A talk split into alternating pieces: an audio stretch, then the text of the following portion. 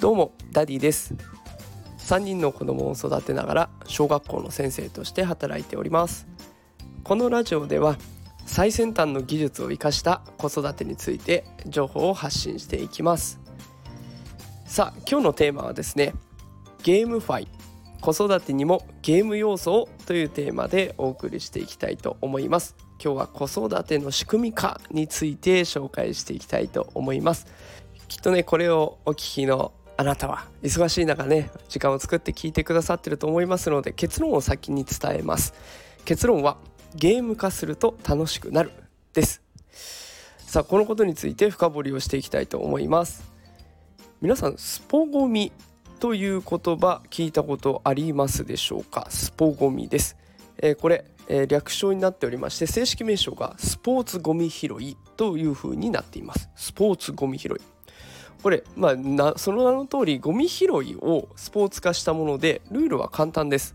グループで参加していきます。でまあ当日ねあの一人で行ってその場でグループを作るっていうことも可能そうです。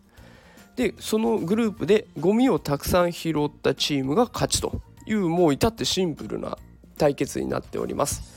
これねすごくいいところはゴミ拾いって聞くと一部のボランティアの人がねやってくださっているイメージだったりとかちょっとやんなきゃいけないんだけど面倒だなって思っているような部分があったりするのをうまくゲーム化したんですね。でゲームにしちゃえば参加者が増えるという仕組みになっております。で実際にねこれ参加している人は子供からお年寄りまで幅広い年齢層の方がいてでしかもこれ全国各地で大会が開かれているということで多くの人が参加しているそうです。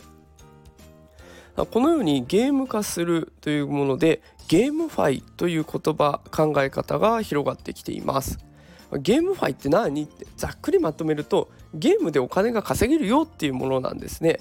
まあ、詳しく言うと、まあ、ゲームを通して仮想通貨暗号資産をゲットしてでそれを現金に変えていくでそれが NFT を通して行われるって、まあ、いろいろややこしい部分もあるので、まあ、この辺についてはこの放送の概要欄に私のノートのリンクを貼っておきましたのでそちらにまとめてあるし資料も用意してありますので、えー、そちらをご覧ください。これゲームという娯楽を稼ぐということにシフトチェンジしたのが GameFi という考え方ですね。ゲームという娯楽を稼ぐことにシフトチェンジ。やってることはゲームなんですよ。じゃあこのスポーツゴミ拾いに置き換えてみると面倒なことを楽しいことにシフトチェンジしている。やってることはどっちも結局ゴミ拾いです。こうやって考え方を変えるだけで同じやってることなんだけどやる気が上がるとか楽しめるとかみんなでやりたくなるっていう風に変わってくるわけですね。じゃあこれ子育てにも応用できないかなって考えてみました。で私がね子育てをしていて一番ストレスがたまるのがね片付けなんですよ。おもちゃや本が散らかってるってこの状態本当に嫌でなんでこのおもちゃ踏んで足痛い思いしなきゃいけないんだとかね。昨日片付けたばっかりなのにでも最悪10分前に片付けたよなみたいなそんな状況もありますよね。片付け始めるまで腰が重いしもうどうしようみたいな感じなんです。これをゲームファイ化してみようということで3つ考えてみました。例えば1個目スピード片付け選手権。面積を決めて子供対私みたいな感じで誰が一番早く片付けられるかを勝負していく。早く終わった人が勝ちみたいなやつ。で2つ目。ミニミニビフォーアフター片付けの前後を写真で撮って比べていくと。で一番綺麗になった人は勝ち。このスペースはあなたね。このスペースは私ね。みたいな。スペース決めて前後の写真を見比べると。最後。3つ目。アートで勝負。